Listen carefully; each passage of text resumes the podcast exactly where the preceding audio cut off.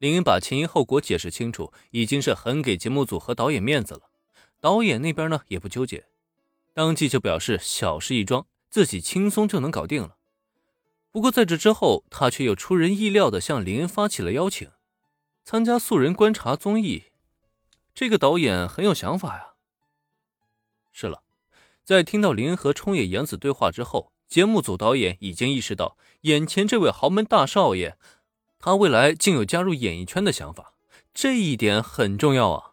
这位大少爷人帅有钱又气质高贵，哪怕只是这一张脸，都会受到大批粉丝的狂热追捧。如果能将这位邀请加入素人观察的话，那他即使不播出这期内容，也肯定是稳赚不赔的。想到这里，导演的目光中顿时闪过了一道狂热。不过，他的这个提议放在林这里嘛？如果是正常参加素人观察，这倒是个不错的提议。不过呢，我需要回去和我的经纪团队商议一下。麻烦导演先生先留下一个联络方式吧。到时候呢，我这边会派专人去与节目组沟通的。哈，当然当然。呃呃，这是我的名片，还请您笑纳。听林恩这么一说，对面导演顿时大喜，连忙将自己的名片给放上。不过。在接到对方名片之后，林恩却没有给出自己的名片。抱歉，我身上暂时没有带名片。三岛导演，我会让我的经纪团队尽快的联系你的。哦，我明白了，林先生，我会静候佳音。希望未来我们能够合作愉快。东英有着非常深厚的名片文化。即使是时至今日的互联网信息时代，这里依旧保留着以名片作为信息传递的交流方式。可问题是，林恩并没有使用名片的习惯。毕竟，按照他的思维习惯，要想交换联络方式，直接使用手机不就可以了吗？使用名片什么的，不很麻烦吗？不过，林恩没有交换名片这一做法，放到对面的三岛导演眼中，却成了另外一种体现。他朝着林恩微微一鞠躬，三岛导演态度那叫一个恭敬啊！即使按照正常情况，他送出名片，对方连个纸片都没有拿出来，他恐怕早就已经发飙了。但林恩不一样，他不给名片，却让这位三岛导演觉得大概自己还不够那个格儿踏不进那位林恩少爷的交际圈里，还是自己等级太低了呀？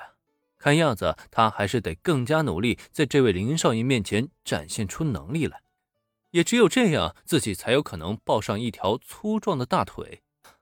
毕竟要知道，三岛导演邀请林恩参加综艺，固然有着想提高收视率的念头，但他的真正目的却是为了攀上高枝啊！收下三岛导演名片之后，这餐厅啊，林恩一行人是待不了了。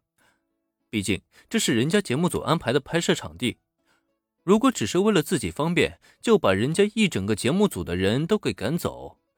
他林恩也不会去做这么霸道的事情，因此，在一番寒暄之后，同时也在冲野洋子略带遗憾的目光中，林恩带着小兰和原子离开了这里。出了餐厅，原子把自己憋了一肚子的问题全部给释放了出来。没办法，从冲野洋子显露真身到林恩离开，他是一直表现出一种与林恩十分亲近的态度，就好像是关系特别要好的亲友。实在是不像只合作过一次的搭档。如果不能把这个问题搞清楚，恐怕原子这个晚上是别想睡安稳觉了。林，你跟杨子小姐到底是什么关系啊？我们就是普通朋友关系呗，这才是我们见面的第二次，你说能有什么关系啊？只是第二次见面，他就开始挽着你的手了？呃，原子明显的跳进了醋缸里。简直让林恩哭笑不得。你说你们俩又不是男女朋友关系，你这醋吃的不觉得有些过了吗？但是原子既然说了，他就不得不解释一下。毕竟这不单单只是针对原子啊。小兰不是也在一旁看着呢吗？虽然林恩进行了解释，可原子呢，依旧还是不太相信。他可是看得很清楚。刚刚在林恩和三岛导演对话的时候，冲野洋子有过两次扶上林恩手臂的小动作，看起来好像只是单纯的肢体动作，但原子的眼睛可不揉沙子，他觉得冲野洋子这动作肯定不简单。被原子这么一说，林恩还能怎么解释啊？碰两下手臂就是挽着手，这未免也太离谱了吧？